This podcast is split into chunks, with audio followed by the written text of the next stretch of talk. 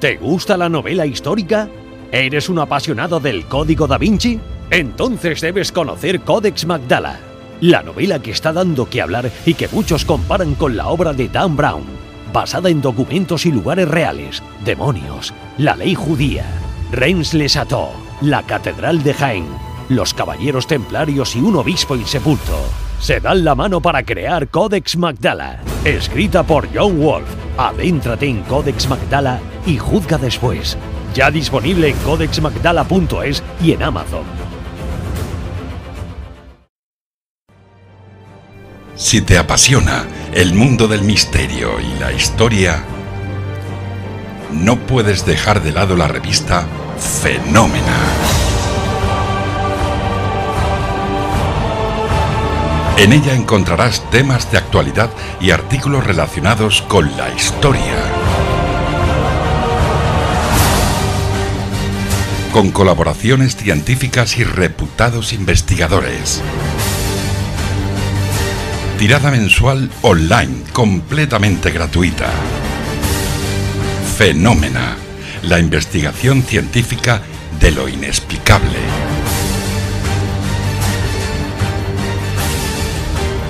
Visita Fenómena en fenómena-es.com y síguenos en redes sociales. Recuerda, todos los meses, revista Fenómena.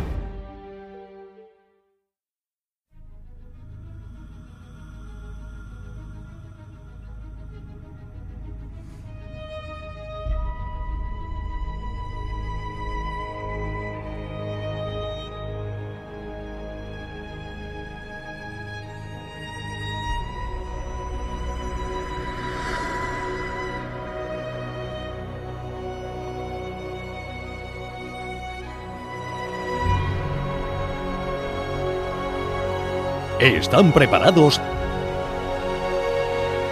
Ahora comienza Invicta Historia. Con John Wolf.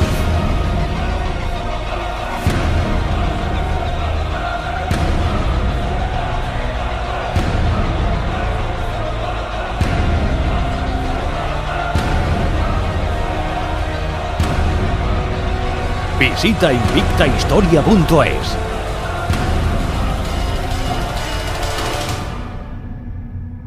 Noviembre del año 1991. Calle Luis Marín número 8 de Vallecas, Madrid. Estefanía Gutiérrez Lázaro, tras realizar una sesión Ouija en su colegio con otros compañeros, comienza a experimentar convulsiones y alucinaciones, voces que la amedrentan y sombras que la acompañan. Nadie da una explicación a lo que ocurre para creyentes, la chica de Vallecas ha sido poseída por el mal. En agosto de 1991 ingresa en el Hospital Gregorio Marañón de Madrid y fallece en extrañas circunstancias.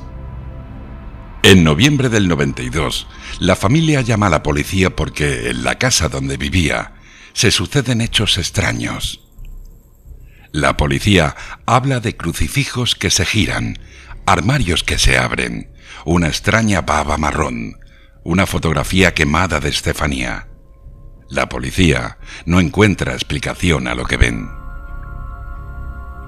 Hoy, 27 años después, Marianela Gutiérrez, hermana de Estefanía y testigo de los hechos, viene a Invicta Historia para contarnos su verdad y hacer entender que la Ouija no tiene nada de juego como algunos creen. Bienvenidos a Alarma Ouija, Caso Vallecas, en Invicta Historia, con John Wolf. Síguenos en Facebook, iVox y en la página oficial invictahistoria.es.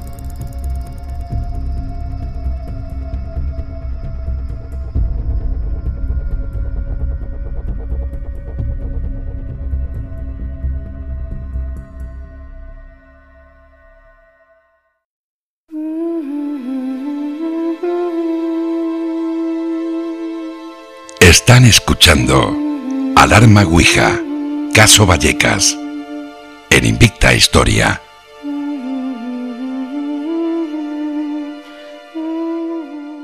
Hoy tenemos aquí en Invista Historia un tema delicado.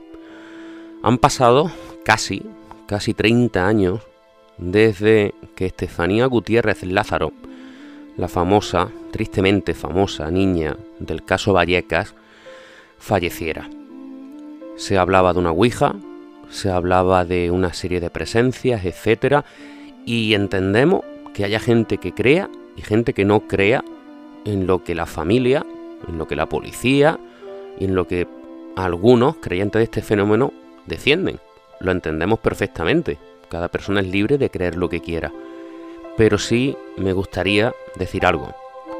Pediría por favor respeto porque sea cual sea el pensamiento de cada uno, el final es el mismo y es la trágica muerte de una niña en extrañas circunstancias.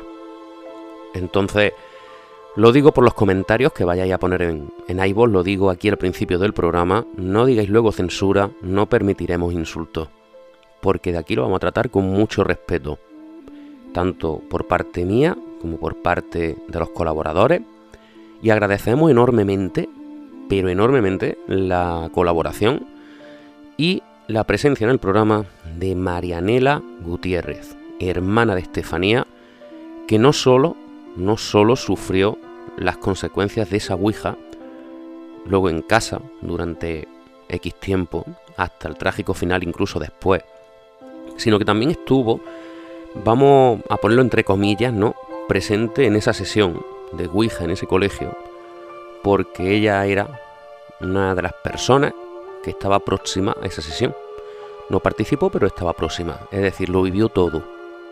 Hoy vamos a hablar con ella, nos va a hablar de cómo era Estefanía antes de ese, de ese suceso, cómo vivió la familia, toda esa decadencia hacia el triste final y también qué ocurrió después. Y también tengo que remarcar lo que ocurre hoy, porque hoy, a pesar de pasar casi 30 años, ella misma nos reconoce que todavía ese hecho, como es normal, no está superado, pero que también sigue habiendo ese ápice de misterio. Vamos a comenzar aquí, en Invista Historia, con el arma Ouija, caso Vallecas. Comenzamos.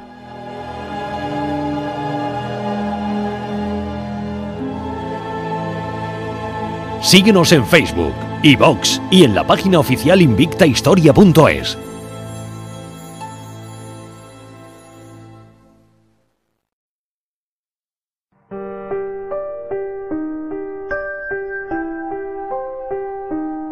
Están escuchando Alarma Ouija, Caso Vallecas, en Invicta Historia.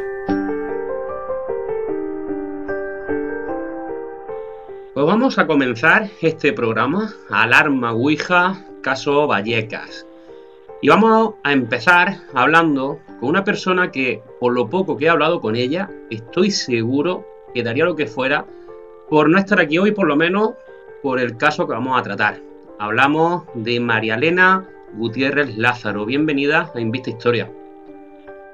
Hola, buenos días. Eh, María Elena, como decía antes, pues estoy seguro que, que no te gusta, ¿no? El estar en un programa de radio para hablar precisamente de un tema como este, ¿cierto? Hombre, pues no, pues no me gusta y no me hubiera gustado estar hablando ni contigo ni con muchos periodistas por esto. Creo que es una pesadilla y ha sido una pesadilla y no se lo doy a nadie. Ya lo hemos comentado antes, sobre todo en la dramatización de entrada. Eh, María Elena, para los que hayáis llegado tarde al programa, es hermana de Estefanía, por desgracia, protagonista de ese caso que tantas veces hemos escuchado en televisión, en radio, etcétera, ese caso Vallecas. Eh, María Elena, ¿cómo era Estefanía antes de ese trágico, que tocaremos después, ese trágico hecho de esa tabla aguja? ¿Qué recuerdas de tu hermana? Uf, muchas cosas. Era mi madre. Para mí era todo. Era cariñosa, era atenta, era una amiga, una hermana, una madre, era todo. Eh, era una niña feliz, contenta, ya tenía novio nos llevaba al parque, jugaba con nosotros. Que era una madraza, o sea, una madraza, no puedes decirte eso. Con eso ya te digo todo. Claro, se dice que era curiosa con estos temas eh, y demás, que era una muchacha que le gustaba a lo mejor este mundo. No, eso es mentira. Mira, mi hermana era costurera. A mi hermana encantaba coser. Se hacía su propia ropa. Eh, no era gótica porque vestía normal. Bueno, normal, los góticos también visten normal. Eh, vestía pues eso de colores, le gustaban los colores y eso. También le gustaba el negro, como a mí. Entonces, eh, pero no era gótica. Jamás hizo una tabla ouija. Jamás. Nada más ese momento tan dramático. Entonces, eh, es que en mi casa tampoco se hablaba de esos temas. Y, bueno, también dicen que era un amante a la película la, El exorcista. Y te puedo asegurar que, en mi casa no se vio esa película. Claro, es que hay. Es lo que ocurre a veces, ¿no? Que la gente empieza a hablar y muchas veces hasta sin saber, y entonces dan lugar a muchísimas malinterpretaciones, ¿cierto? Sí, solo pasa que, mira, ha pasado 30 años desde fatídico día. Esto se ha convertido en una leyenda. También es el, el este que yo te digo, es como el teléfono escacharrado. Yo te digo una cosa, luego tú dices esta cosa a otra persona, otra persona, y cuando llega realmente a la persona que tiene que hablarlo, le llega totalmente individuado. No le llega como tiene que ser. Entonces, eh, eso es lo que ha pasado con mi hermana se ha contado tantas historias, tantas mentiras, porque ha sido muchísimas mentiras, que ya es que ya es que ya es una leyenda. Entonces, es contar la verdad, o sea, mi verdad. Claro. Eh, vamos al día de qué es lo que te cuentan o qué es lo que sabes de lo que ocurre en ese colegio y esa sesión Ouija. A ver, yo ese día tenía 10 años. Eh, bueno, yo siempre estaba con mi hermana porque era la niña pequeña y bueno, pues siempre estaba con mi hermana. Y sí que es verdad que mi hermana nunca se juntaba con esos niños. Ese día, pues bueno, la casualidad, el destino, podríamos llamar, eh, se juntó. Y, y bueno, pues esos niños sí que estaban, sí que hacían habitualmente la tabla Ouija.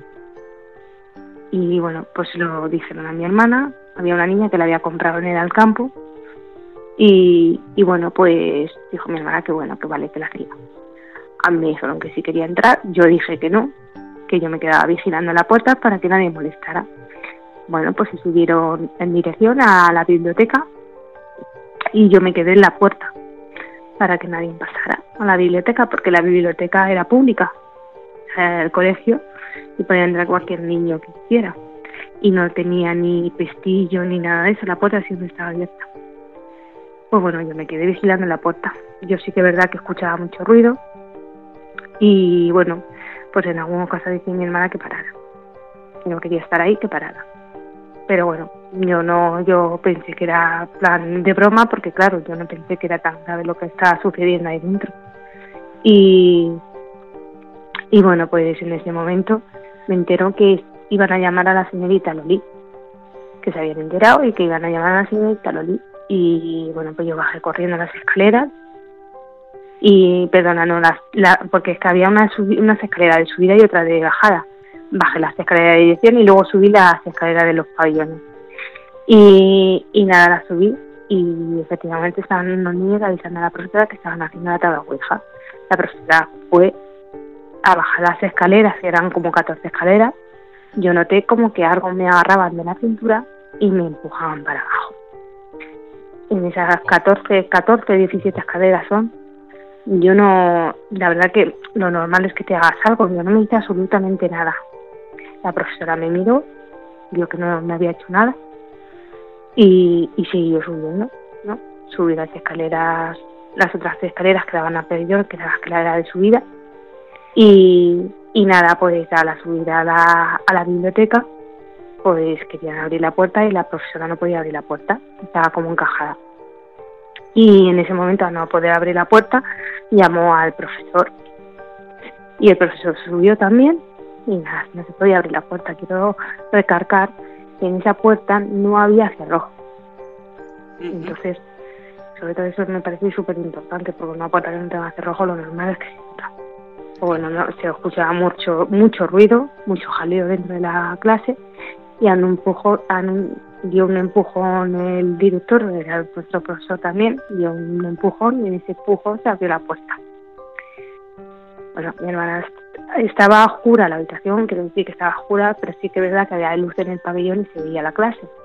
La cara de mi hermana era de pánico, era de miedo, de terror. Bueno, en ese momento la profesora, me claro que el director, el profesor estaba viendo las presiones, la, director, la profesora cogió la tabla y la partió por la mitad. En ese momento que había un vaso al lado, con un humo blanco, explotó y en ese momento, eh, bueno, se le fue a mi hermana por la boca y por la nariz. Y se entró adentro. Increíble. Pues imagínate, el pánico, la... pues eso. Eh, se dice, yo te hago la pregunta porque, mm, como te he dicho, hay mucho grano, hay mucha paja, ¿vale? En todo este asunto. Mm. Se dice que en, esa Ouija, eh, cuando se presentó el espíritu, ¿es cierto, tienes constancia de que decía eh, abuelo? A ver, eh, por lo que dicen, porque yo no estaba dentro, por lo que dice el amigo, bueno, no era amigo de mi hermana, era pues el chico que hizo la tabla goja. Un conocido. Juan Chaco. Sí, es Juan Chacón. Eh, él dice que a, la, a preguntar quién era, dijo tu abuelo. Preguntó a mi mamá quién es, quién es y, y escribió tu abuelo. Entonces, claro, mi abuelo estaba recién fallecido. Claro, mi mamá, pues eso. Un pánico tremendo, empezó a gritar que se quería salir. Claro, el ruido que yo, yo escuchaba y lo que la escuchaba era cuando se supone que dijo tu abuelo. Y entonces, cuando tú dices de subir la escalera, eh, algo, te, algo te lo quiere impedir, ¿no? Fue a bajarlas, o sea, había una de bajada que eran como 14, 17 escaleras de bajada y luego había un tramo de como una, una acera y luego había otra de subida, ¿no? Y ahí llegabas al, a dirección, un pabellón de dirección, que ahí estaba la biblioteca. Y, y ahí fue cuando me levantaron para arriba y me lanzaron para suelo pero sí que es verdad que yo notaba como que me lazaban, pero no caía o como sueles caer deprisa, ¿no? No, no, no. Fue como más pausado, no sé. no sé cómo explicarte. Y... Por eso no me dice nada. Claro. Y después de que se rompe, ¿cuál es la actitud? Se rompe esa ouija, ¿cuál es la actitud? De, o, o los síntomas? No, mi hermano, no, mi hermana no tenía ningunos síntomas, porque luego, bueno, pues a ver, llega a mi casa, bueno, mi madre fueron, claro, a, a le llamó director, la regañaron, y bueno, pues se quedó ahí, la regañó y ya está. Claro, no pensábamos que las consecuencias iban a ser tan dramáticas. Ah, no fue inmediato, fue al año así aproximadamente, ya cuando ella empezó a hacer cosas muy raras. Eh, cuando dices cosas raras, ¿a qué te refieres? Pues mira, la primera, yo la llamo crisis, pero vamos, eso no era la crisis. La primera crisis que la dio, eh, pues fue en el baño, sentada, y, y se empezó a reír, me, miró y empezó a reírse, con los ojos abiertos como platos, y hablar, pero no se le entendía lo que hablaba, y se reía, pero con una voz que no era la suya. Y la mirada era de maldad, de cosas que mi hermana no era así. Mi hermana era total, vamos, era más mimosa, era más, era un amor. Y pero esa mirada era terrible. Pues esa es crisis, lo que yo la llamo crisis por llamarlo de alguna manera. Esa fue la primera vez. Mi madre y mi padre se asustaron muchísimo porque, claro, a ver, una niña sana que estaba sana, pues la llevaron al hospital y, y bueno, pues se hicieron muchísimas pruebas, todo salió negativo estaba perfecta de todo. Me hicieron también la prueba del ataque de epilepsia. Y no hay ataque de epilepsia, aunque se está diciendo que sí. Yo tengo el eh, parte forense de mi hermana y si yo hubiera tenido ataque de epilepsia hubiera salido en parte forense y no sale. Entonces, más pruebas que esa, yo creo que hay pocas. También se ha dicho que mi hermana se drogaba. Yo tengo el parte forense de mi hermana y las pruebas eh, que le hicieron y te puedo asegurar que no hay nada de droga. O sea, que mi hermana es que no se drogaba. Y, la, puedo, vamos, en, el libro que he escrito está y lo puede ver cualquier persona. y nada, pues salió todo perfecto. Eh, le mandaron unas pastillas que se llaman Tegretol para las convulsiones. Quiero decir que mi hermana convulsionaba, pero bueno, era más para relajarla y en ese momento que no la pasara por lo que estábamos viendo, pero ni eso la relajaba. Eso no le hacía nada. Y, y bueno, pues así pues pasó mucho tiempo. En una de ellas se quiso tirar a mí, se dio la vuelta y gruñéndome como un perro rabioso igual, igual que un perro rabioso de pie. Y, y yo me aparté, empecé a llamar a mi madre y a mi padre y yo creo que ella fue consciente en algún momento y fue ahí cuando se sentó eh, y empezó otra vez a reírse y a hablar. Eso es lo que hacía mi hermana, no hacía nada más así, porque yo quiero decir que un ataque de epilepsia, un ataque hay varios ataques, ¿no? Hay varios ataques de epilepsia, no solamente hay uno, hay varios. Eh, pero te puedo decir que ninguno como el de mi hermana si la gente dice que es ataque de epilepsia. Yo quisiera que algún médico diera las pruebas que yo tengo y si me pudiera decir si son ataques de epilepsia o, o, no. Yo te puedo asegurar que yo los papeles que tengo de mi hermana lo he llevado a un, a un, forense y me ha dicho que no es ataque de epilepsia. Claro, que no eran ataques. Que si no está, que si no estaba tampoco diagnosticada, porque también le hicieron la prueba de los ataques de epilepsia y, y salió negativo. Quiero decir que salió negativo.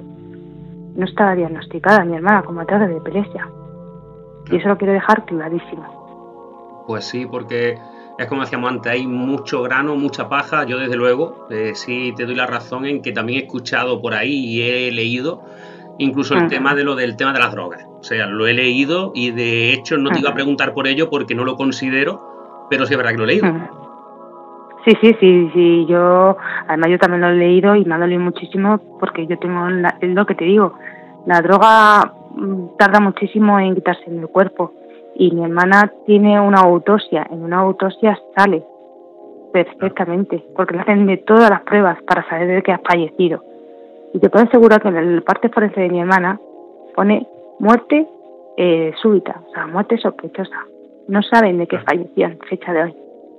Claro. Y entonces, eh, digamos, todo lo que se sucede durante esos días son, como dices, tema de que hablaba como si no fuera ella, etcétera. Es decir, eh, también se mm. decía por ahí que agredía, que yo no sé qué. Eso no, vamos, agresión en sí, ¿no? Eh, agresión en sí, eso no. Claro. No, mi hermana no nos agredió en ningún momento, pero en ningún momento nos agredió sí que, bueno, es verdad que hubo un momento, pues lo que te cuento, en ese momento que se quiso tirar a mí, pero yo creo que fue consciente en su, en, su momento ella y lo evitó. Yo sí creo, yo creo que sí que mi hermana estaba poseída porque no era normal lo que hacía. Yo le he visto a mi hermana levitar y es una persona no es que no levitamos nadie. Yo no levito ni mi familia ni levita ni nada. Entonces eh, vamos, yo lo que hacía mi hermana no era normal, o sea, es que no era, y la mirada, es que la mirada, la cara que te ponían, es que no. Claro, es que eso hay, eso hay, que vivirlo y haber estado con ella antes de eso para darse cuenta de cuando una persona se refiere a es que era esta persona, pero no era esta persona. Hay gente, hay oyentes que a lo mejor no lo entienden, pero es que es así, ¿verdad? Es que, mira, nosotros no éramos creyentes de estas cosas, porque jamás en mi casa se habló de estas cosas ni nada de eso. Entonces, eh,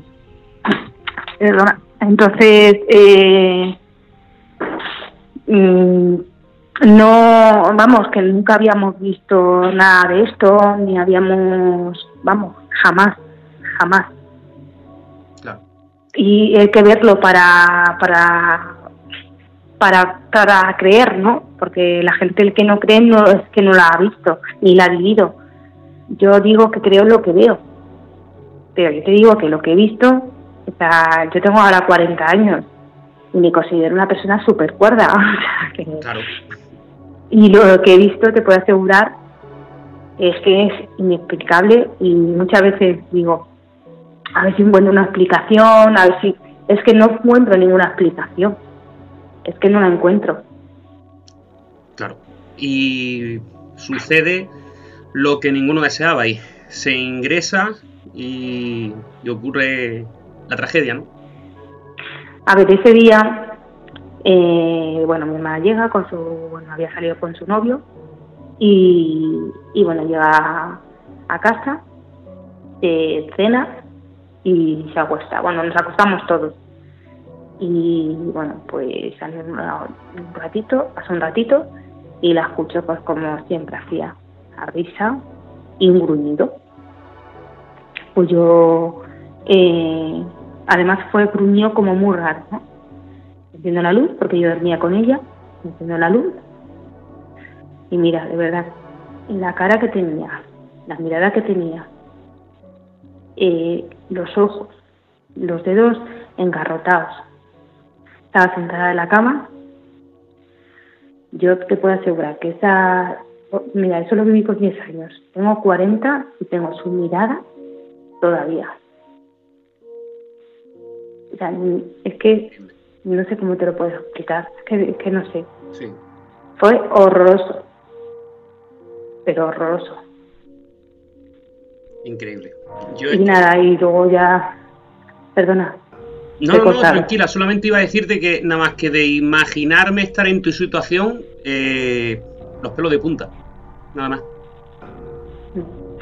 Pues bueno, yo lo que te comento, a ver, eh, más con 10 años, yo ese día, pues yo te digo, yo ese día me meé encima del terror, de, del miedo.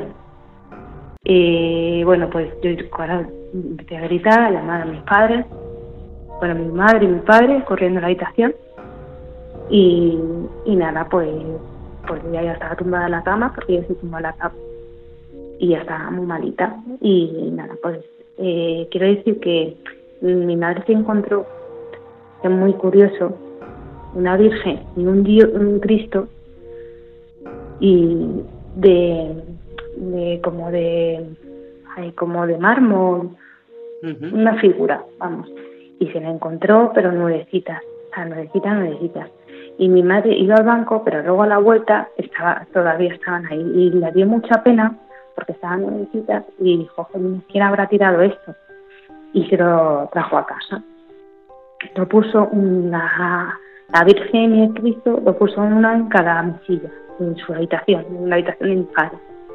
Y, y nada, pues la trasladamos a mi hermana a la habitación de mi madre, de mis padres, porque iba a estar más cómoda, la cámara más grande. Y en ese momento la Virgen y Cristo le empezaron a salir ampollas en la casa.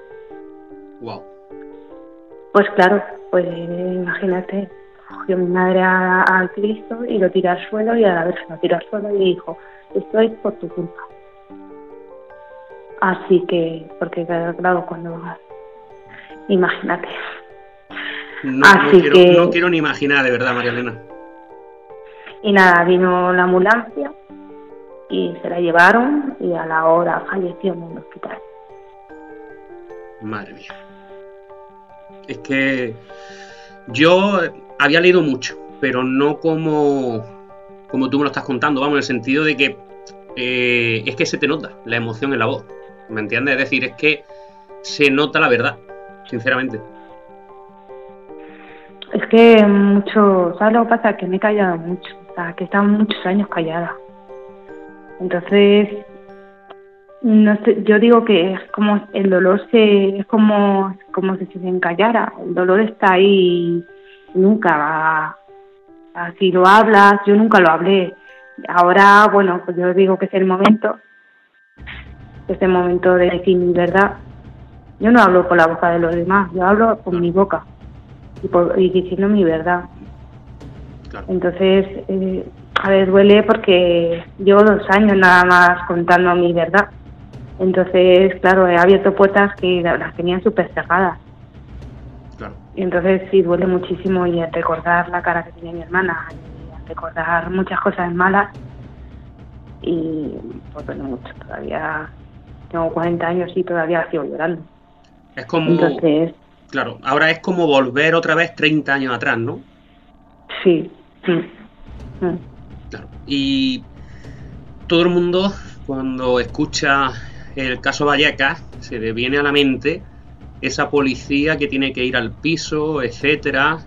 ¿Qué es lo que ocurre ese día para que toméis la decisión de llamar a la policía? ¿Qué es lo que, qué es lo que pasa en la casa? Pues mira, ya había ocurrido varias cosas. Anteriormente, pues ver sombras, tirarnos vasos a la cabeza, cuchillos, eh, gritos, llorar a una chica, eh, pedirnos ayuda, cosas así agredirnos, algo que no había nada. Entonces eh, decidimos dormir en el salón todo, con la puerta, ah, con una, bueno, mi padre puso un sillón y una mesa de mármol que pesaba muchísimo, entrar a la puerta para que no saliera, porque todas las noches daban portazos a la puerta y dormíamos en el salón todos. Nos echábamos los colchones en el salón y allí dormíamos. Pues esa noche es que, bueno, era sombras de, porque la puerta del salón tenía un cristal y se veía lo que había detrás. Y veíamos sombras, gritos, escuchábamos muchos ruidos, eh, pisadas. Y bueno, empezaron a dar portazos a la puerta. En uno de los portazos pues abrió la puerta, se echó el sillón para atrás y la mesa de mano para atrás, abrió un poco, la, un poco, no bastante la puerta. Entonces ya, ya dijo mi padre, hay que hacer algo, porque claro, mi padre era totalmente escéptico, mi padre no creía nada de esto. Pues imagínate. Lo único que cogió el teléfono, llamó a la policía, lo primero que le intentó, ¿no? Para que alguien nos ayudara.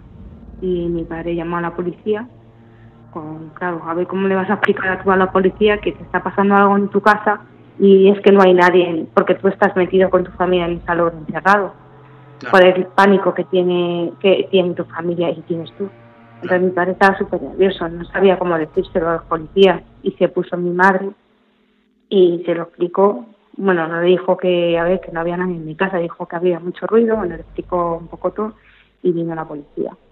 Claro, antes la policía cuando antes de que me cuentes de la policía, como me has dicho que escuchabais eh, gritos, etcétera, ayuda, en algún momento a lo mejor, eh, yo desde mi ignorancia, ¿vale? Te hago la pregunta. Eh, ¿Os sonó a lo mejor la voz de tu hermana o creísteis que podría ser no. tu hermana? No, no. Vale. No, no, mira, nosotros sí que pensábamos que los golpes en la puerta era mi hermana, porque mi hermana, antes de fallecer, mi hermana sabía que, iba, que iba a fallecer. Me dijo que que no nos preocupáramos que ella iba a fallecer antes que nosotros, pero que no nos preocupáramos que iba a dar tres golpes a la puerta para que supiéramos que ella estaba ahí con nosotros. Efectivamente, daban tres golpes a la puerta. Al principio eran tres golpes normales. Bueno, pues a ver, pensábamos que era mi hermana que estaba ahí con nosotros, pero luego es que no, no, era nada normal. Ya es que, y no, y eso de ayudarme y chica a no era mi hermana. Claro y cuando llega la policía, ¿qué se encuentra? Pues mira, se encuentra una familia aterrorizada, una, unos padres con, seis, con cinco hijos aterrorizados. Lo que hace la policía es, los policías se quedan fuera con los pequeños, con nosotros, y tres policías entran con mi madre, mi padre y mi hermano, que en ese momento era el mayor, que tenía 14 años, 14, 15 años. Entonces entran ah, y se quedan dentro de la casa, nos dejan el descansillo del portal y, nada, se quedan dentro de la casa. Pues bueno, por lo que cuentan ellos, porque yo no estaba dentro, por lo que cuentan ellos fue aterrorizador. Dice que en una, cuando entraron a casa, sí, nosotros teníamos un póster grande en la puerta y estaba bien, de un famoso, estaba bien. Y luego a la vuelta, pues se le, le rajó tres garras en el poste de arriba abajo. Eso lo vio la policía. Luego dice que en una mesa delante de sus ojos empezaron a salir como una pava. Y, luego se abrió se abrió también una puerta del salón. Y los crucifijos que mi madre tenía en la en las puertas porque le dijeron que pusieran los crucifijos para pues un poco quitar lo que había en mi casa. Mi madre lo puso y bueno ellos vieron con sus propios ojos como crucifijos se ponía boca abajo se invertían entonces en una de esas un policía sacó una pistola, una pistola y bueno, salieron corriendo de mi casa y dijeron que no volviera a llamar, que, que llamaran a sacerdotes, que ellos me iban a llamar. Increíble. Eso fue la segunda vez porque vinieron otra vez a mi casa. Hay otra parte policial que nadie lo sabe. Wow. Y otra parte, sí, hay otra parte policial.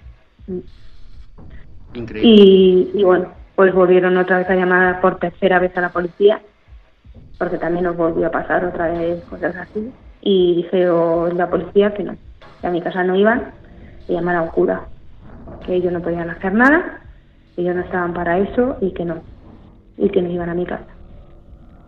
Increíble, de verdad, increíble. Y después de esa noche, eh, el fenómeno fue a menos, siguió. No, después de esa, no, después de esa noche, pues el fenómeno iba igual seguíamos durmiendo en el salón y bueno, pues salió en prensa, sacaron el parte policial, salió en prensa, creo que fue en interview.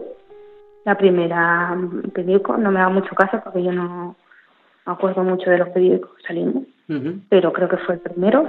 Y bueno, pues ahí ya fue un circo en mi casa, porque te digo ah. que fue un circo. Ahí nadie iba, iban solamente a hacerse la foto, pero nadie me iba a ayudar. Entonces, bueno, pues una pesadilla. Sufrí bullying en el colegio, de una paliza me rompieron los dientes eh, y horroroso. O sea, yo con 11 años, yo, yo digo que la, la peor edad que está una, una, una niña o un niño, he sufrido todo lo que he sufrido. Yo, mi niñez se acabó, todo se acabó para mí y bueno, lo que acabas de decir del tema del bullying, recuerdo cuando hace, hace ya varios meses entrevistamos mm. a David, que es hijo de, una mujer que, aquí en Linares, hace unos 25 años, más o menos, poco después de lo que sucedió con tu hermana, aquí en Linares hubo un caso Ouija, que también tuvo que acudir la policía, etcétera, el caso Linama, y además entrevistamos a una de, las mujeres que había hecho esa Ouija, que hoy en día sigue sin querer dar la cara también. Y precisamente su hijo nos contaba lo que tú nos has dicho, ese bullying que sufría en el colegio, le decían que su madre era una bruja, etcétera, pero hasta el punto de que él iba, por, por lo que nos contaba, con una botella y además por la calle, él tendría 8 años también, 10 años, la edad tuya, y, y, le decían que su madre había metido en esa botella eh, a Miguel Ángel Blanco. O sea, imagínate la maldad de los niños, y, me lo has recordado cuando me has dicho de que se da una paliza, etcétera. Es increíble que se llegue a ese punto hasta, Pero yo no digo que, yo no puso a los niños, yo puso a los padres. Claro, porque yo soy madre y yo educo a mis hijos como tienen que educarlos. Y los niños aprenden lo que ven en la casa y lo que educan los padres. Entonces, si un padre dice, fíjate, está loca, fíjate, esta niña está loca, o está loca, el niño va a decir que está loca, porque sus padres ya se lo han dicho. Y yo no, yo no echo la culpa a los niños que me pegaban, a los niños que me insultaban, a los niños que me quitaban la comida. Yo no echo la culpa a esos niños, yo echo las culpas a los padres. Claro. Porque eso, si es que en el fondo son niños y lo que hacen es un reflejo de lo que ven en casa. Efectivamente y al final tenéis que acabar mudándolo de la casa de Marín, ¿no? ¿No? No, no, no, no, eso es incierto. Vale, vale. Eh, pues. yo, bueno, todos mis hermanos se fueron, pero se fueron porque se casaron, se, echaron su, pareja y bueno, yo me quedé eh, hasta los 18 años. Ok. Eh, fue horroroso porque además yo no quería estar, yo trabajaba, estudiaba porque no quería estar en mi casa en ningún momento. Pero bueno, como trabajaba y estudiaba, mis padres se fueron de vacaciones y a mí me dejaron en casa. Porque a ver, yo no tenía vacaciones este año. Entonces me dejaron en casa y bueno, pues una una noche pues escuché pues, los ruidos que se escuchaban, los ruidos que se escuchaban en el pasillo. Pues yo estaba en el salón y bueno, en un cuartito de estar que teníamos, luego había un salón y luego un pasillo muy Y, y bueno, pues yo fui, pues imagínate cómo fui, aterrorizada, yo sola, y noté cómo me estiraban el pelo y como, bueno, me tiraron al suelo y me arrastraron hasta la puerta de la salida de la calle. Ya yo no sé cómo hice para abrir la puerta. Ese día dormí en un banco de la calle. Y nada, yo creo que fue el empujón para irme de mi casa. Me fui de casa pensando que se iba a acabar esa pesadilla. En fecha de hoy, que tengo 40 años, sigo viviendo lo mismo. Y a veces peor. A día de hoy sigue sintiendo que hay algo, ¿no? Sí, bueno, y me he tenido que poner en tratamiento para dormir, que ya no estoy, gracias a Dios. Y, bueno, yo me he cambiado de casa siete veces. Eh, es muy duro, es muy duro. Y tengo 40 años. Yo digo que me levanto cada día por mis hijos, no porque me apetezca, porque si yo no tuviera mis hijos yo no estaría hoy hablando contigo, te lo puedo asegurar, porque es horroroso. O sea, es una pesadilla diaria de levantarte por la mañana y decir qué me va a pasar ahora, qué voy a ver ahora. Eh, Marianela, para los oyentes que se estén preguntando ahora, bueno, si ella no estuvo, digamos, en sí, ¿no? En la Ouija, ¿por mm. qué considera que te pasa esa, que te pasan esos sucesos? Mira, yo digo que la se abrió una puerta que se tenía, no se tenía que haber abierto. Y esa puerta no se cerró. Entonces, no sé por qué, no sé por qué razón, porque yo siempre me lo preguntaba, ¿por qué yo? ¿No? Claro. no lo entiendo. A otros integrantes no le pasó, o sea, a otros participantes de, esa sesión no le pasó nada, ¿no? No, yo que sepa, no. No. Ok. Y bueno, eh, has escrito un libro, eh, Caso Vallecas, mi verdad, junto con Juan Marsella. ¿Qué es lo que los oyentes encontrarán en ese libro?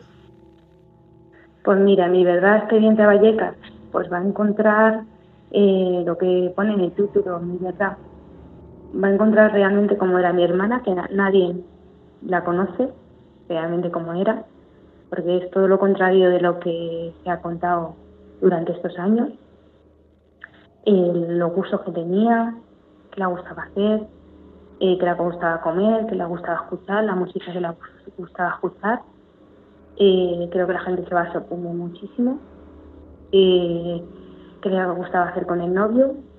El novio, bueno, se supone que había muerto en un accidente de moto. El novio participa en el libro. Su historia pone los pelos de punta. O sea, eh, es falso, perdona que te corte, pero es que volvemos a lo mismo. Es que es por intentar separar un poco el grano de la paja, aunque resulte ya repetitivo, pero es también falso que el novio falleció por un accidente, etcétera, etcétera. Es falso, vamos. Que participa en el libro. Claro, pues claro, es que si eh, participa, no falleció.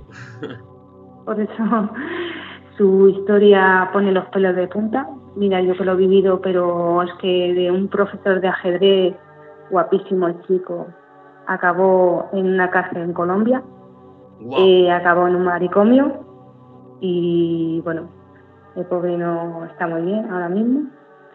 Ha querido contar su historia, cosa que nunca ha salido en ningún lado. Y bueno, pues el mejor amigo. ¿Le darías una pinceladita nada más a los oyentes?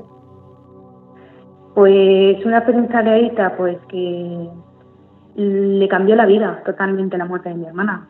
O sea, era el amor de su vida, él lo dice en el libro, y, y bueno, pues le cambió la vida por lo que he dicho antes, acabó en un psiquiátrico, acabó en la cárcel en Colombia, eh, eh, es alcohólico, entonces eh, tiene una, una enfermedad psicológica, mental. Por todo lo que vivió. Por todo lo que vivió, sí. por todo lo que vio. Luego también participa eh, un amigo de mi hermana, intimísimo, que se salió una vez en un programa, en un periódico hace muchos años, y ese fue el que hay otro parte policial de, que estaba en mi casa, que le ocurrió lo mismo que a mi hermana la pasaba. Lo contamos en el libro, cuenta su historia, que también pone los pelos de punta. Y, bueno, un vecino también ha querido participar en el libro.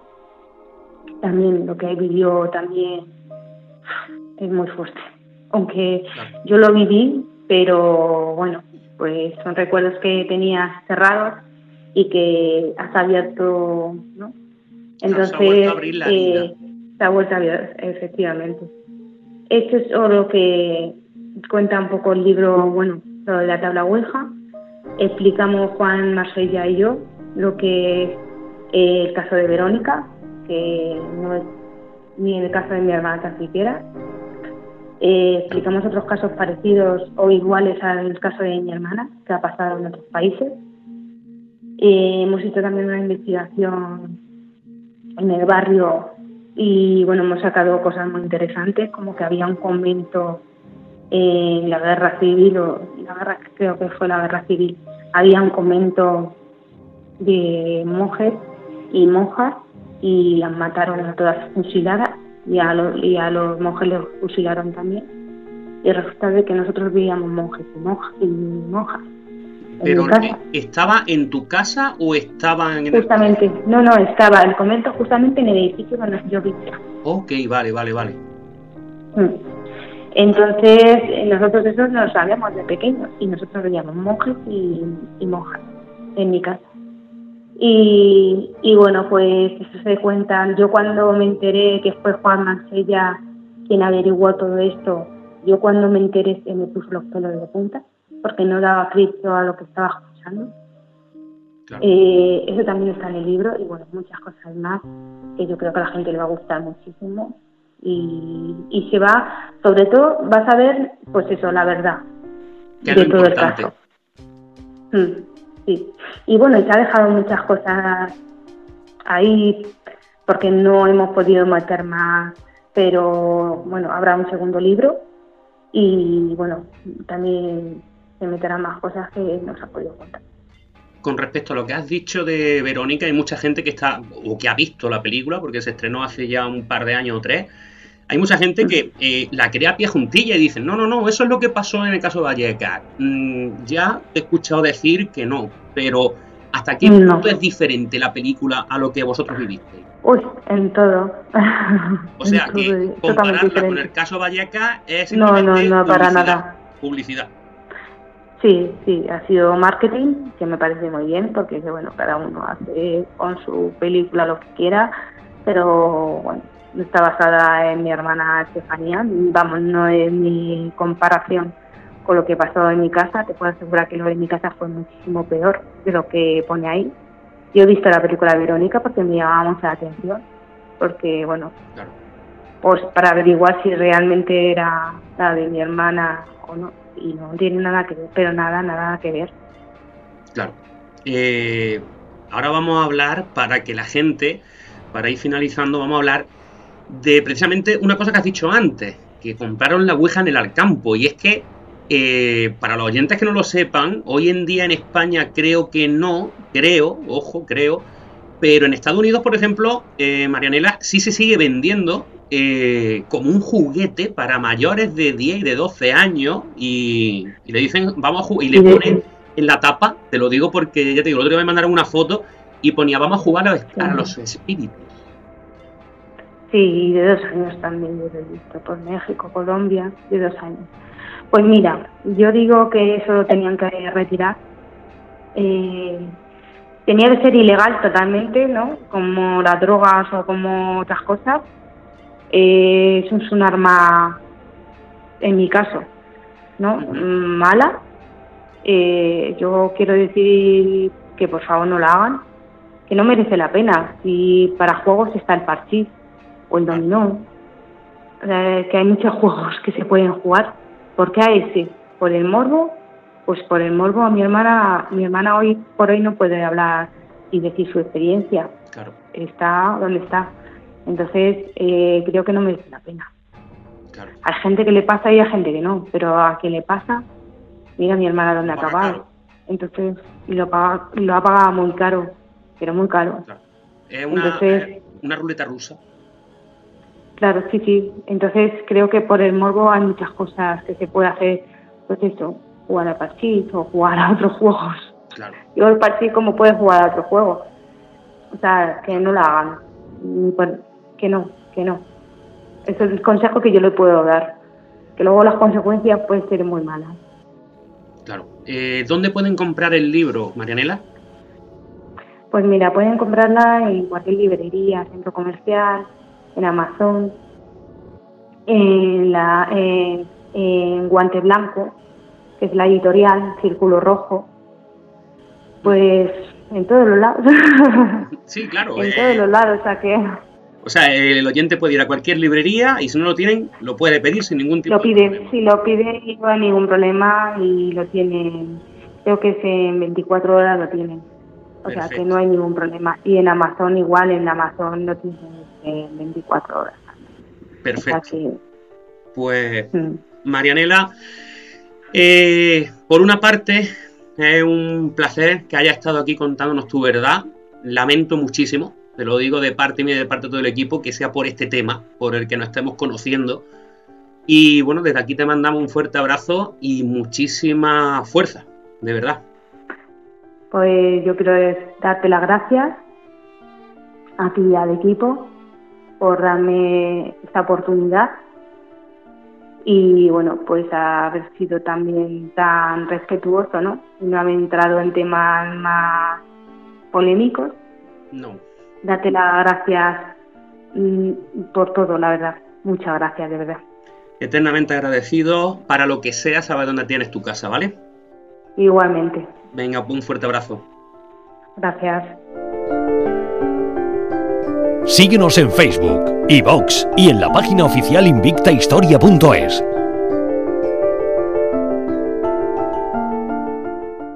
Y donde nació el vudú, hubo que derramar mucha sangre. Yggdrasil Editorial presenta. Pero el vudú es para hacer maldad. Una investigación de John Wolf. Porque sacar un muerto del cementerio infiltrado en clanes vudú de República Dominicana y Haití. En el vudú no hay reglas. Un libro que helará tu sangre. Para lo que sirve un polvo de una costilla de ser humano, no sirve el cráneo, no sirve la dentadura, no sirve la encía. Zombies, sacrificios humanos y mucho más. Que ahí tú traes tu permiso y tienes tu cabeza en tu altar. Aquí no. Aquí hay que robársela. Archivo gráfico en su interior ni se prohíbe el alcohol, ni se prohíbe el tabaco, ni se prohíbe el sacrificio humano, ni se prohíbe nada. Lanzamiento enero 2020. Vudú desde dentro. Una investigación de John Wolf. Porque sacar un muerto del cementerio, quemarlo, tocarlo, guayarlo, molerlo y llevarlo a polvo, no es fácil. Yggdrasil Editorial presenta ¿Creías que todo estaba escrito? Te equivocabas. Codex Magdala II. Revelación. Cachemira en la India. El Papa Luna. El Santo Cáliz de Valencia. La Sábana Santa. Una enigmática cruz. Nuevas claves un ancestral linaje y datos históricos. Una nueva obra de John Wolf, ya disponible en codexmagdala.com y Amazon. Codex Magdala 2. Revelación.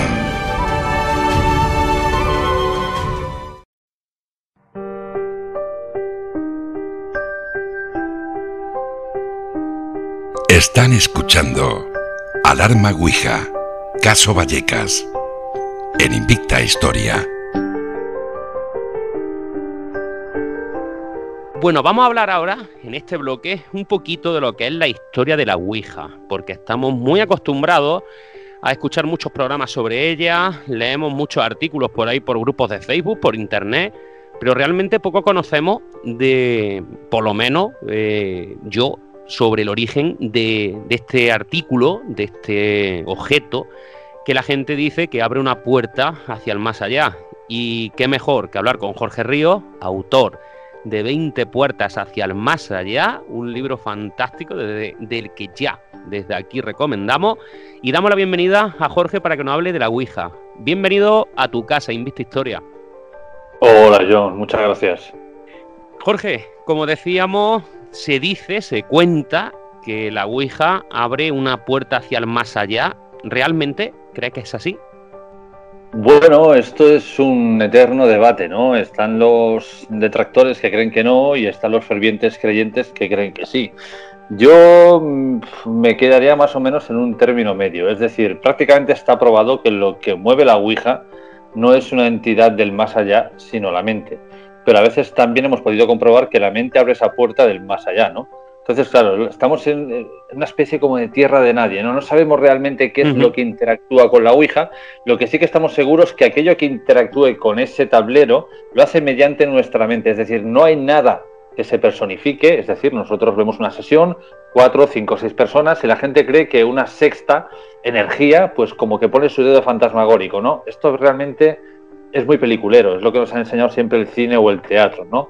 Lo que tenemos claro es que sea lo que sea con lo que conectamos, utilizan nuestra mente para hacer de canalizadora y poder mover la, tabla de la Ouija en este caso. Claro, ¿y cuál es el inicio de la Ouija? Es decir, ¿en qué, ¿en qué punto sabemos de la historia que se usa por primera vez este artículo o de dónde proviene? Claro, el hecho de que de este artículo en concreto es más bien una época conceptual, es decir, eh, siglo XIX, principios del XX, pero realmente este estilo de, hacer espiritismo, de contactar con este supuesto más allá, ya viene desde culturas desde Mesopotamia, babilónicas, incluso la egipcia, pero donde hay documentación ferviente es eh, precisamente, fijaros, en Pitágoras, 540 a.C., ya creó una tabla con ruedines que se movía encima de unos símbolos y tanto él como sus aprendices en aquel momento pues creían que todo ese movimiento provenía del más allá, incluso los chinos también, 551 a.C. ya tenían un, utensilio similar que lo utilizaban para, esto, ¿no? Pero como digo, es más conceptual. Concretamente, en 1853, eh, Michel Planchet, mi francés es horrible, pero bueno, es así como, como se llamaba este señor, claro, crea como una especie de triángulo de corazón depende, eh, diversos diseños, y en él incorporaba un lápiz y lo que hacía es que esto rodara a través de unas ruedas encima de una mesa y escribiera un mensaje. No había letras, sencillamente iba escribiendo aquel mensaje. Pero fue ya un estadounidense en los años, ya a mediados del siglo XIX, cuando coge este diseño de este francés y lo patenta y le pone el nombre de la Ouija, ¿no? Que la Ouija, mm, también hay muchos detractores que no están convencidos de esto del todo, pero creen que Ouija significa sí en francés y, ja o ya en este caso sería sí en alemán, ¿no? Sería como un sí, sí. Y a partir de aquí, ¿qué pasa? Que luego ya viene el William Full, que es el que dice la gente que es el creador de la tabla de la Ouija, pero no, sencillamente adquiere los derechos de, este Elijah Bond, que es aquel que a mediados del siglo XIX eh, patenta por primera vez la Ouija y aquí empieza ya la leyenda negra. Porque ¿qué pasa con William Full? Que en 1927 muere al caer de una gran altura. Y ya creen que esto es una especie de maldición por la tabla de la Ouija, ¿no? Aquí ya empiezan a decir que, bueno, que, esto está maldito, que esta persona jugó con lo que no debía, compró lo que no debía. Y así fue, fue su muerte. Pero después, hasta, bueno, 50 años después, ya la, compañía Parken Brothers compra eh, la tabla de la Ouija, se adquiere con sus derechos y finalmente a día de hoy esos derechos comerciales eh, pertenecen a Hasbro, que es pues, la, empresa que tiene Twister, que tiene Monopoly, que tiene otros ciertos juegos de mesa y se sigue vendiendo como juegos de mesa. Pero recordemos que la tabla de la Ouija no es más que una mesa espiritista portable, es decir, desde que las hermanas Fox, eh, Lee, Margaret y Catherine Fox, pusieran de moda el espiritismo actual, se hacían grandes sesiones en, en mesas camilla o en mesas de té, como muchas personas entienden, y estas mesas se dibujaban letras y se colocaba un vaso y este vaso iba rodando encima de cada letra formando un mensaje. Pero aquello era muy engorroso, tenías que estar, y como digo, en una habitación con aquella mesa. Entonces se inventó esto. Eh, Michel Planchet lo que hizo fue inventar algo más pequeño, más portátil, ¿no? Que te lo pudieras llevar donde tú quisieras. Y eso más o menos son los, orígenes de, la Ouija. Como vemos, empezó todo como una especie de, utensilio, de, algo comercial. Y es que, de hecho, cuando se patenta por primera vez, se patenta como un juego, como un juguete. No se patenta como algo espiritista, como algo para hablar con el más allá, no, se patenta como la tabla juguete de la Ouija. Siempre lo han enfocado como un juego. De hecho, a día de hoy lo podemos encontrar en el Toys R Us de color rosa para las niñas, algunas con la guitarra y la forma de Kiss para los niños, o con llamas dibujadas de un castillo de un dragón. Tenemos infinidad de diseños de la, de la tabla de la Ouija. Increíble, vamos. Y bueno, eh, la gente eh, que sea muy sugestionable, pues me imagino que totalmente eh, descartable que utilicen este tipo de, de juguetes. Vamos a decirle juguete, pero de juguete tiene poco, ¿no? Exactamente muchísimas personas que, bueno, muchísimos psicólogos estudiosos y gente que ha escrito grandísimos libros sobre la tabla de la Ouija y lo primero que, dicen es que no hay nada que te pueda hacer daño que no seas tú mismo. Es decir, ellos ya manifiestan y aseguran que es tu subconsciente el que está jugando con la tabla de la Ouija, porque no olvidemos que para activar las sesiones eh, lo que se recomienda es entre 3, 6 jugadores que todos se cojan de las manos, se, se concentren y digan como una especie pues de mantra, otro dicen otra especie de oración, por decirlo de alguna forma para que nos podamos entender. De esta manera que está ocurriendo, que sin querer estamos entrando, entrando en un estado alterado de conciencia. Y cuando entramos en un estado alterado de conciencia, automáticamente toma el control nuestro subconsciente. Y es aquí cuando ya no podemos controlar lo que va a ocurrir. Entonces, aquellas personas que tienen algún tipo de trastorno, aquellas personas que son fácilmente sugestionables, que tienen miedo, esto viene incluso en las instrucciones de la Ouija, ya se aconseja que no la hagan, ya con estas eh, pesquisas, con estas directrices, ya te están diciendo que no lo hagas. ¿Por qué? Porque si eres sugestionable, ya te vas a creer lo que ocurra ahí. Si tienes un trastorno de algún tipo mental, ya lo que ocurra te lo vas a creer. Entonces eh, se descarta a todas estas personas y se aconseja que aquel que haga la tabla de la Ouija sea una persona que no tenga miedo, prácticamente escéptica, que, que, bueno, precisamente esto, que no tenga ningún tipo de trastorno, no tenga ningún problema psicológico y sobre todo que no crea en este tipo de cosas del más allá, ¿no? Que se lo tome un poco la cosa como, no como un juego, porque tampoco hay que entornarlo como un juego, porque si estamos hablando de que nuestro subconsciente puede tomar el control, ya deja de ser un juego, es algo realmente peligroso, ¿no? Pero básicamente esto, que aquellos que jueguen sean personas frías, personas que no tengan miedo, personas que estén emocionalmente muy equilibradas y que no tengan ningún problema psicológico. Y casualmente cuando ocurre esto, cuando se sientan personas con este tipo de perfiles específicos, y así lo he podido comprobar yo en casi todos estos años, la tabla de la Ouija prácticamente no se mueve. Yo, eh, por ejemplo, no es que lo viviera en primera persona, el caso Linama, que tocamos aquí en Invista Historia hace ya tiempo, eh, pero sí es verdad que yo tenía como 13, 14 años, Jorge, y, recordaba el rebulicio que se montó aquí en, Linares con ese tema. Y bueno, ¿cómo, podemos explicar, por ejemplo, eh, casos, como por ejemplo este expediente Linama, en el que la policía hace acto de presencia en una casa y la propia policía tiene que llevarse a la gente de esa casa hasta la comisaría porque, según tanto las testigos como algunos de los policías que entrevistamos, eh, realmente ocurrían cosas en esa casa después de una sesión Ouija. Claro, porque es lo que estamos hablando al principio. Fijaos lo que he dicho, estado alterado de conciencia. Cuando hablamos también del fenómeno poltergeist, que la gente lo, atribuye, pues, eh, bueno, la definición correcta sería un fantasma que hace ruido. Son dos, dos vocablos alemanes juntados. Eh, ¿Qué ocurre? Que se empiezan a mover todas las cosas, pero hoy en día muchísimos grandes investigadores, muchísimos científicos han podido demostrar que casi todo el fenómeno poltergeist está provocado por el subconsciente del ser humano, sobre todo cuando ocurre este tipo de fenómenos en algún domicilio, lo primero que se busca, y como digo, esto es contrastable, se puede buscar en cualquier enciclopedia, en cualquier eh, estudio científico, se puede corroborar lo que yo estoy diciendo, lo primero que se busca es un adolescente. ¿Por qué? Porque en ese cambio hormonal, en esa primera menstruación eh, de eh, sueltan una gran cantidad de energía que es capaz de hacer, bueno, pues que rompan televisiones, se enciendan luces, que se abran puertas, que se cierren, una cantidad de fenómenos que nosotros atribuimos a algo paranormal. ¿Por qué? Porque no conocemos el origen. Luego, con el tiempo, también se demostró que incluso los hombres en un estado de ansiedad profundo son capaces de provocar este tipo de fenómenos. ¿Qué pasa? Que esto, cuando es provocado por el ser humano, se conoce como psicoquinesis espontánea recurrente. Ahora, cuando se descartan estas variables, es decir, se saca a la familia de la casa, y los fenómenos continúan ocurriendo sin ellos dentro, entonces sí hablamos de un poltergeist, es decir, de una entidad diabólica o fantasmagórica en este caso con maldad que se ha apoderado del domicilio. Pero si estamos hablando que después de una sesión de Ouija están ocurriendo ciertos fenómenos, quizás lo más lógico pensar sea que al, haber estado nosotros en un estado alterado de conciencia, hayamos sido capaces de provocar esa serie de fenómenos. Porque no han ocurrido antes de la tabla, han ocurrido después de que nosotros hagamos la tabla de la Ouija. Claro.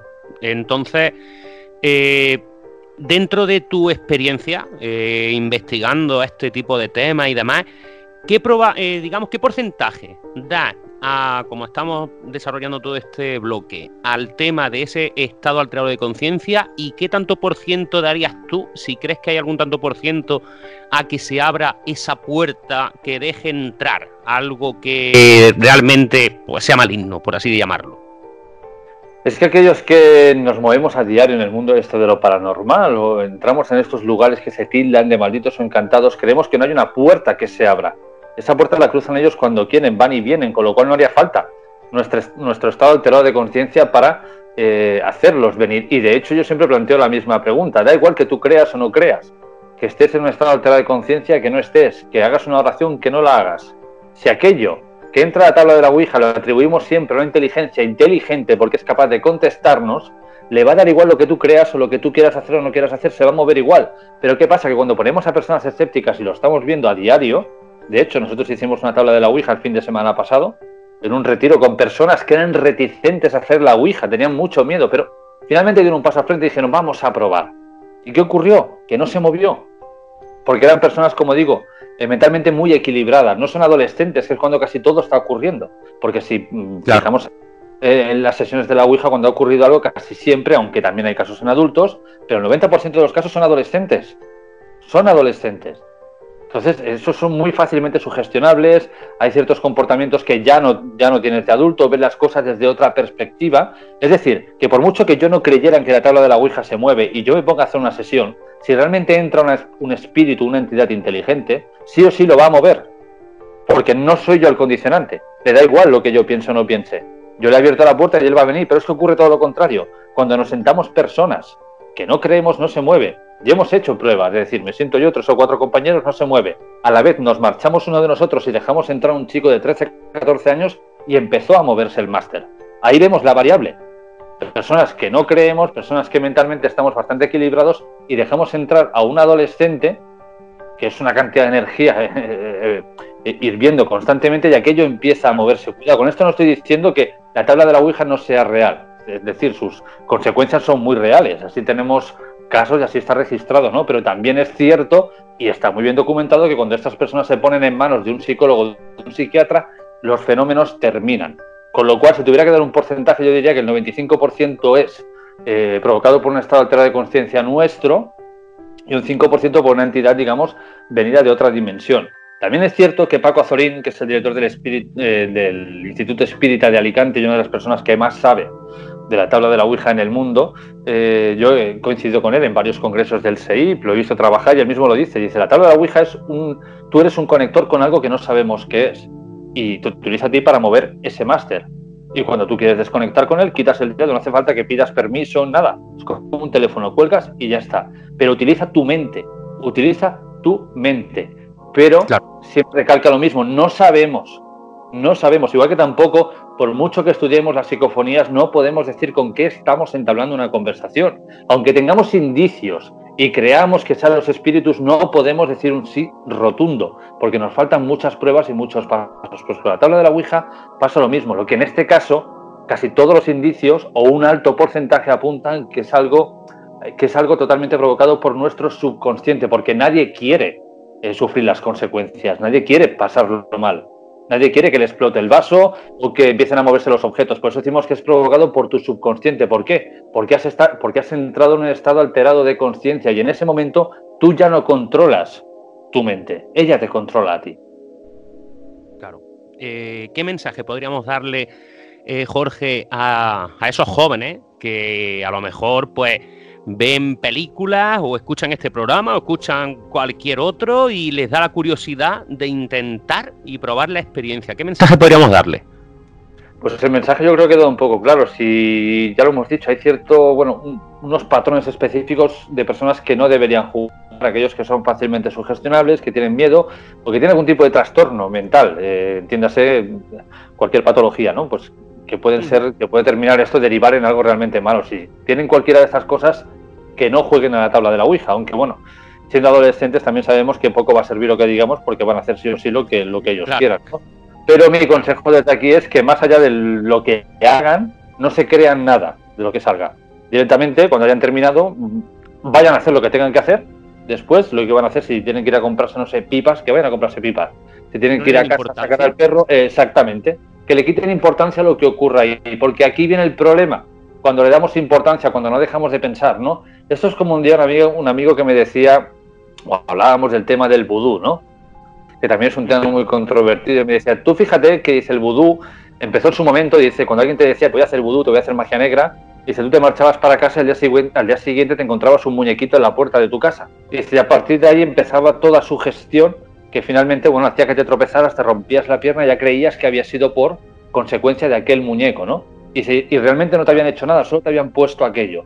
Pues quizá la tabla de la Ouija es algo lo mismo. Si le damos importancia, si nos creemos aquello que ha salido, quizás aquello se convierta en realidad. Ahora, si lo dejamos como una simple anécdota, como un simple, bueno, no me gusta llamarlo juego, pero bueno, como un divertimento entre cuatro colegas, pues quizás quede ahí y no ocurra nada. Exactamente, no hay que darle más importancia a lo que es. Claro. Eh, bueno, Jorge, ¿y cómo van las ventas de 20 puertas hacia el Maya? Cuéntame. Bueno, de momento no nos podemos quejar. Lleva menos de una semana en el mercado y la primera edición prácticamente ya está terminada, o sea, ya se ha vendido casi toda.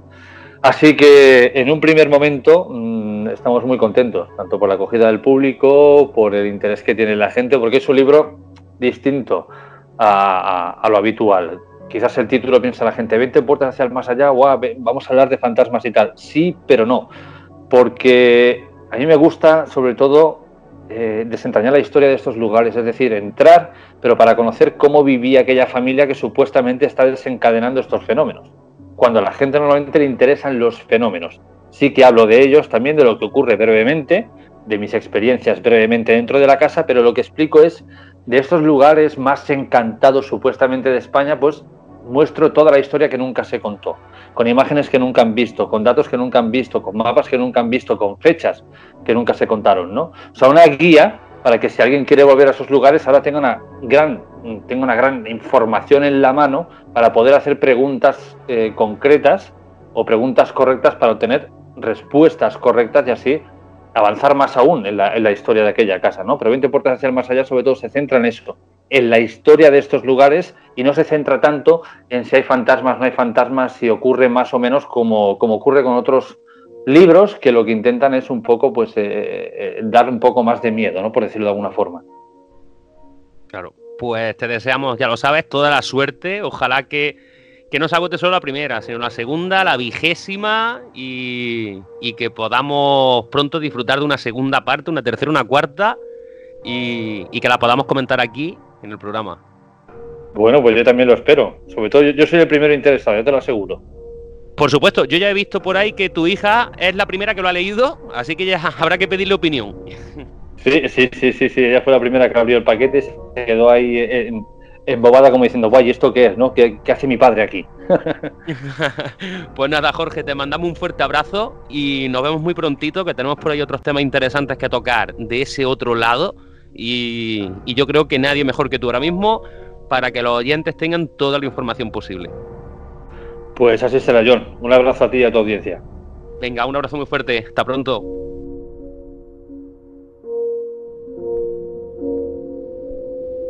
Síguenos en Facebook, iVox y en la página oficial invictahistoria.es.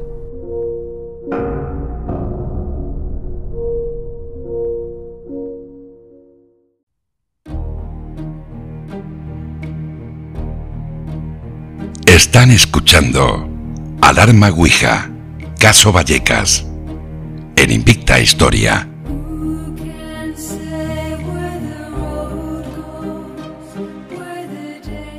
Y hasta aquí el programa de hoy. Creo que es importante resaltar ese mensaje de que ya sea por una puerta que se abra a lo desconocido, ya sea porque nuestra propia mente nos juegue malas pasadas, ya sea porque seamos demasiado sugestionables como para entender ciertas cosas, lo importante es lo siguiente, que la Ouija no es un juego. Por mucho, por mucho que quieran venderla en grandes almacenes para mayores de X edades, no es un juego. Y que a veces hay cosas que es mejor no experimentarlas. Y también hay cosas que es mejor no descubrirlas. Sea como sea, como decíamos al principio del programa, tener claro una cosa. Da igual lo que creáis. Da igual. Da lo mismo que creas en la Ouija, que creas en los espíritus o que no creas en nada. El fin es que, por desgracia, esto se saldó con la muerte de una niña. Y como le decíamos a Marianela, estamos seguros de que ella hubiera dado lo que fuera por volver atrás para no haber estado hoy contando esta historia en nuestro programa. Y también quiero decir una cosa. Marianela no ha cobrado nada. Nada. Ella se ofreció. Mejor dicho, nosotros contactamos con ella. Ella se ofreció libremente a la hora que fuera y nos concedió esta entrevista. De hecho, íbamos a comprar el libro y no nos lo ha permitido, no lo ha mandado. Quiero dejar eso claro, nada más, porque las cosas tienen que tener su nombre. Muchísimas gracias por estar un día más ahí y nos vemos la semana que viene con otro tema apasionante que descubriréis en las redes prácticamente en un par de días y atento a la exclusiva que os estamos preparando para el día 13 de diciembre. Va a ser un broche de oro para las navidades y todavía estamos que no nos lo creemos. Nos vemos la semana que viene en Invista Historia. Gracias por estar un día más ahí.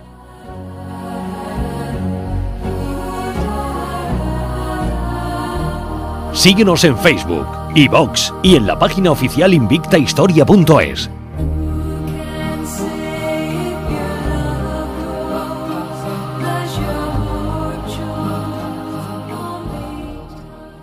Y donde nació el vudú, hubo que derramar mucha sangre. Yggdrasil Editorial presenta Pero el vudú es para hacer maldad. una investigación de John Wolf, Porque sacar un muerto del cementerio infiltrado en clanes vudú de República Dominicana y Haití. En el vudú no hay reglas. Un libro que helará tu sangre. Para lo que sirve un polvo de una costilla de ser humano, no sirve el cráneo, no sirve la dentadura, no sirve la encía. Zombies, sacrificios humanos y mucho más. Que ahí tú traes tu permiso y tienes tu cabeza en tu altar. Aquí no. Aquí hay que robársela. Archivo gráfico en su interior. Ni se prohíbe el alcohol, ni se prohíbe el tabaco, ni se prohíbe el sacrificio humano, ni se prohíbe nada. Lanzamiento enero 2020. Vudú desde dentro. Una investigación de John Wolf. Porque sacar un muerto del cementerio, quemarlo, toparlo, guayarlo, molerlo y llevarlo a polvo, no es fácil. Si te apasiona el mundo del misterio y la historia, no puedes dejar de lado la revista Fenómena. En ella encontrarás temas de actualidad y artículos relacionados con la historia. Con colaboraciones científicas y reputados investigadores. Tirada mensual online, completamente gratuita. Fenómena, la investigación científica de lo inexplicable.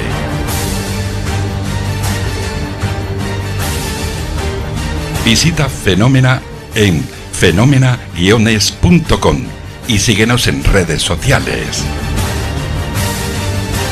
Recuerda, todos los meses, revista Fenómena. Una pareja vuelve a casa ya bien entrada la noche, después de haber estado en una fiesta en casa de unos amigos. Viven en un pueblo alejado de la ciudad y para llegar a él tienen que recorrer una carretera que atraviesa un bosque.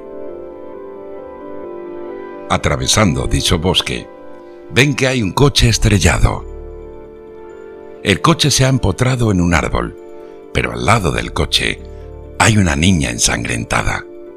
Se detienen al instante. La niña está muy pálida, debido al susto del accidente, piensa la pareja. Y no llora. Y no dice nada. Cuando inspeccionan el interior del coche para ver qué tal están los ocupantes, advierten que el piloto y el copiloto están muertos.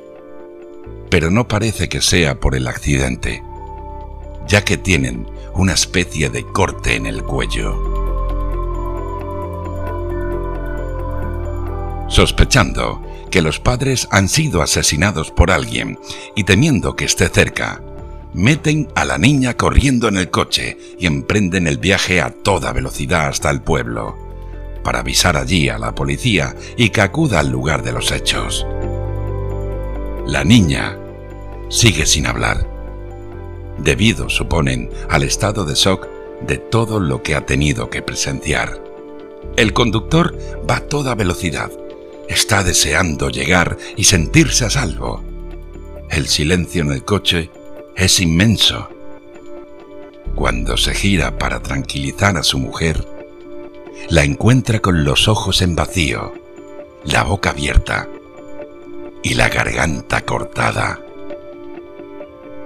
Mira por el retrovisor y ve a la pequeña chica, la pequeña chica sujetando un cuchillo lleno de sangre.